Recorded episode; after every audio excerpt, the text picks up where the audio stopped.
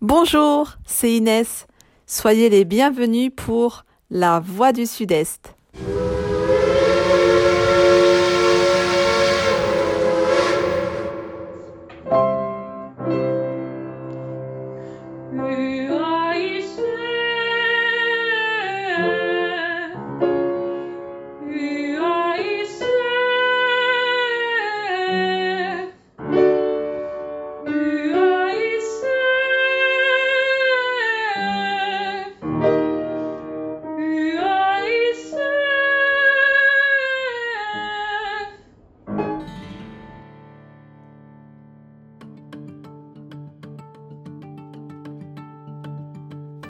Il est déjà temps de ranger sa crème solaire et son transat.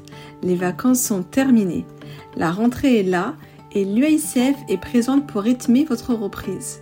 Pour ce nouveau numéro de la rentrée, composé en deux parties, nous allons continuer de découvrir l'histoire de nos disciplines. Le théâtre est un genre d'art très répandu de nos jours. Il s'est développé depuis l'époque de la Grèce antique et ne cesse de rencontrer du succès encore aujourd'hui. Plusieurs genres théâtraux se sont développés, mais connaissons-nous vraiment son histoire et de quelle manière est-il apparu? Ceci sera l'objet de ce podcast. Le théâtre est une forme d'art qui a traversé les siècles et les cultures, fascinant et captivant les spectateurs du monde entier. La Grèce est le berceau du théâtre antique. Né au cours de l'époque archaïque, entre le 5e et le 6e siècle avant Jésus-Christ, les pièces de théâtre antiques étaient célébrées en l'honneur du dieu Dionysos. Les premières formes de théâtre étaient des cérémonies religieuses au cours desquelles des acteurs jouaient des rôles mythologiques pour honorer les dieux. Les Grecs ont commencé à développer des pièces de théâtre plus élaborées avec des scénarios complexes, des personnages multiples, des dialogues sophistiqués, divers masques et costumes, Concernant l'étymologie du mot théâtre, ce dernier vient du grec ancien théatron, qui signifie lieu où l'on regarde. En effet, les premières pièces de théâtre avaient lieu dans des grands espaces en plein air, en forme circulaire et constitués de pierres, tels que le théâtre d'Épidore en Grèce. Les dramaturges les plus célèbres comme Sophocle, auteur d'Antigone, et Oedipe, roi, ou bien Euripide ou encore Échille ont eux aussi marqué les origines du théâtre. Le théatron désigne alors l'espace réservé au public. Il s'agit du lieu d'où l'on voit. Il peut contenir jusqu'à 15 000 spectateurs. Or, même si les classes sociales ne se mélangent pas dans les gradins, les notables et jurés sont placés devant, les femmes et autres spectateurs sont placés plus en hauteur. L'architecture des théâtres grecs répond toujours à l'impératif de permettre à chacun de voir et d'entendre le spectacle.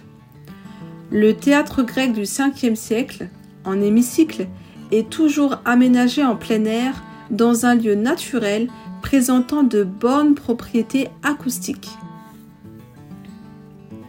Les acteurs psalmodient leurs textes et la forme de leur masque sert de porte-voix.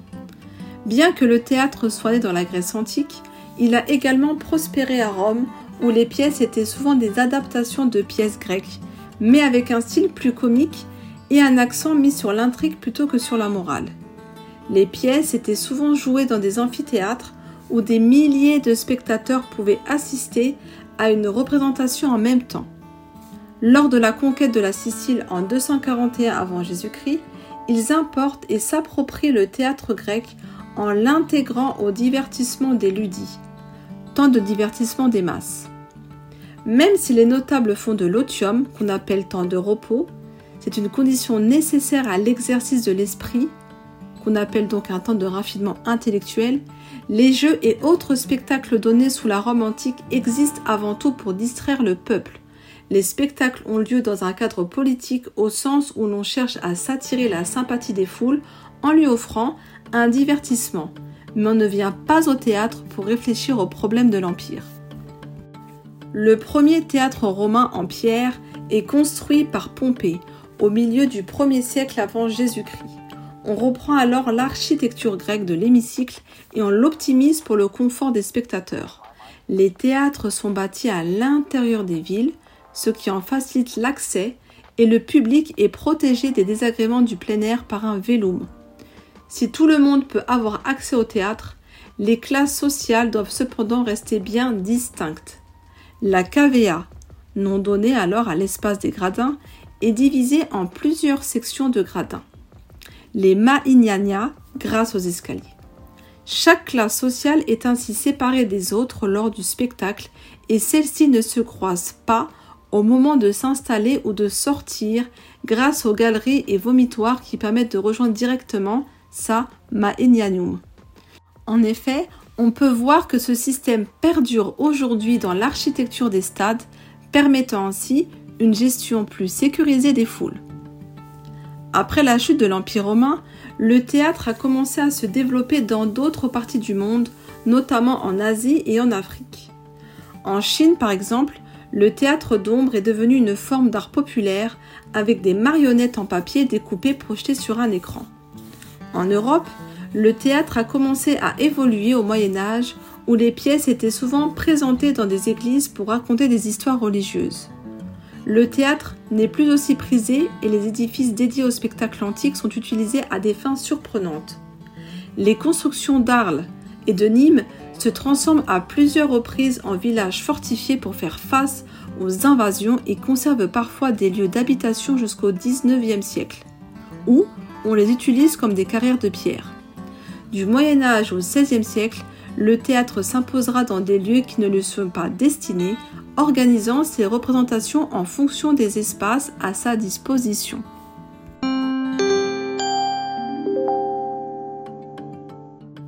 Pour ne rien rater de nos événements, suivez-nous sur notre page Facebook UICF Sud-Est La Culture pour tous. Les informations ont été collectées sur le site de la BNF et Wikipédia.